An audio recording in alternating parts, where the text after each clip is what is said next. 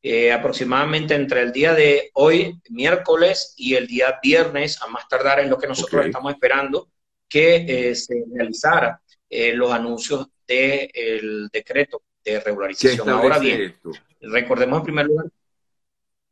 Sí, ya te cuento. Este decreto establece un proceso de regularización que tiene unos puntos específicos relacionados con la regularización de alrededor de 500 mil venezolanos, según declaraciones del ministro Juan Carlos Holguín. Esta regularización va a abarcar eh, venezolanos quienes no han podido realizar a través de los procesos establecidos en la Ley Orgánica de Movilidad Humana su proceso de regularización. Como tú bien lo sabes, y bueno, lo hemos conversado, eh, hay una situación específica en cuanto a la imposibilidad de muchos venezolanos de cumplir con parte de los requisitos que la Ley Orgánica de Movilidad Humana establece, básicamente por situaciones que están eh, en nuestro país, que se presentan en nuestro país y que impiden en la mayoría de los casos, o en muchos casos, que los venezolanos puedan realizar este proceso. Ahora bien, este proceso va a permitir... Lo que tengo entendido, ¿no? Pasaporte, Exactamente, pasaporte sería una de, de, las situaciones en las que muchos venezolanos se encuentran. Otra situación, y no podemos negarla, aun cuando desde el punto de vista migratorio nosotros no estamos eh, clasificados como una situación semejante a la que estabas comentando de Ucrania, Siria también sería otro ejemplo. Eh, no es menos cierto que la crisis nuestra es una realidad y esa realidad obliga, por ejemplo, a que muchos venezolanos se desplacen y migren muchas veces sin el más mínimo documento porque están huyendo eh, eh, para de alguna manera ubicar por lo menos una subsistencia eh, elemental a nivel humano. Entonces eso no permite que cumplan con parte de los requisitos. También esta reforma que hubo hace unos meses atrás de la Ley Orgánica de Movilidad Humana, de alguna manera redujo la posibilidad de, flexibilidad en los requisitos y por ello entonces estamos ante esta situación. Ahora, ¿qué se aspira de este proceso? Este proceso de regularización se aspira que a mediano plazo y a corto plazo se pueda realizar un proceso de regularización importante. A, aproximadamente 500 mil venezolanos son las cifras que maneja el Ministerio de Relaciones Exteriores y Movilidad Humana y este proceso implica, sí, dentro de las exigencias, tener en cuenta los ingresos que han realizado los ciudadanos venezolanos a través de los puntos de migración al territorio ecuatoriano y eh, también están tomando en cuenta, van a tomar en cuenta la eh, existencia de los antecedentes penales como requisito, pero que también este requisito va a ser flexibilizado.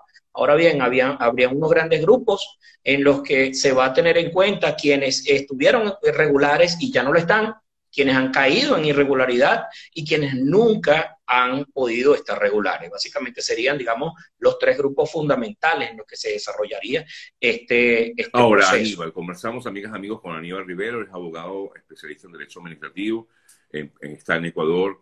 El gobierno ecuatoriano está al tanto de estas dificultades que tienen los venezolanos para obtener este pasaporte, por ejemplo, que es un requisito básico para poder regularizarse en el Ecuador ¿Está al tanto el gobierno ecuatoriano? Yo me imagino que sí, pero digo, o sea, no hay excepciones en ese sentido, precisamente porque no todo el mundo eh, puede tener en su poder eh, el pasaporte físico allá en, Ecuador. Incluso hasta sé que ha habido eh, actividades en el SAIME de allá de, o la, en todo caso, la delegación diplomática allá en Ecuador y no terminan de llegar las valijas que tendrían que haber llegado hace tiempo desde Venezuela. No sé si ya llegaron, pero tengo entendido que eso sería uno de los inconvenientes.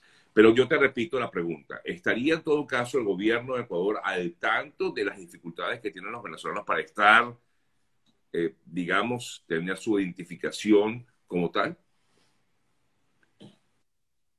Sí, el gobierno ecuatoriano está al tanto de la situación en la que se encuentran eh, miles de venezolanos en cuanto a la imposibilidad de obtener sus pasaportes o los nuevos pasaportes o las prórrogas. Eh, por cierto, eh, el consulado eh, ya en las próximas horas debería anunciar la llegada de valijas con parte de estos pasaportes. Como tú lo dices acertadamente, sí está funcionando un proceso. Sin embargo, los requerimientos creo que son extremadamente altos y esto imposibilita. En cuanto al conocimiento que tiene el Ecuador, ciertamente la República de Ecuador tiene conocimiento de la situación en la que los venezolanos se encuentran en lo referente a su documentación y a los pasaportes. Y respecto a esto, eh, parte de lo que son las disposiciones de este proceso de regularización toma en cuenta precisamente esta, esta, esta situación de los, de los pasaportes. De hecho, parte de este proceso también obedece eh, a que la situación de los pasaportes es una de las variables a las que se aspira a dar. Ahora, eh, ante todo eso, pudiera, estar el venezolano en Ecuador eh, tranquilo por el miedo de que pueda haber algún tipo de deportación ante lo que es la aplicación de esta ley de movilidad en, Ecuador. Em, ¿Puede estar tranquilo o verdaderamente hay una posibilidad real de una deportación de ciudadanos de, Venezuela? Yo creo que la legislación es clara, Sergio, en cuanto al establecimiento de un procedimiento administrativo para realizar una deportación.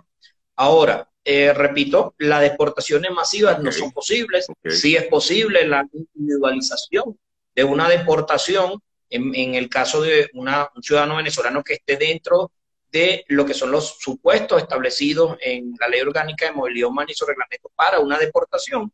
Sin embargo, estamos a la espera, obviamente, de este procedimiento especial que se va a establecer por medio de este decreto y que nos permita, por la vía excepcional, la regularización de la mayor cantidad de venezolanos posibles. Yo llamo también a la responsabilidad en cuanto a la necesidad de que nosotros sigamos los mecanismos y los medios de comunicación oficiales con información oficial y verificada, como en tu caso, que permita que las personas reciban un mensaje que lejos de causarle algún tipo de inestabilidad, más bien le produzca la cantidad de información necesaria que les permita entender este sí, Bueno, de hecho, eh, busqué, eh, te, busqué porque estaba justamente recibiendo mucha información desde Ecuador, de compatriotas que se encuentran en ese país, preocupados justamente por esto, ¿no? Porque no saben si es factible que se dé como tal una deportación.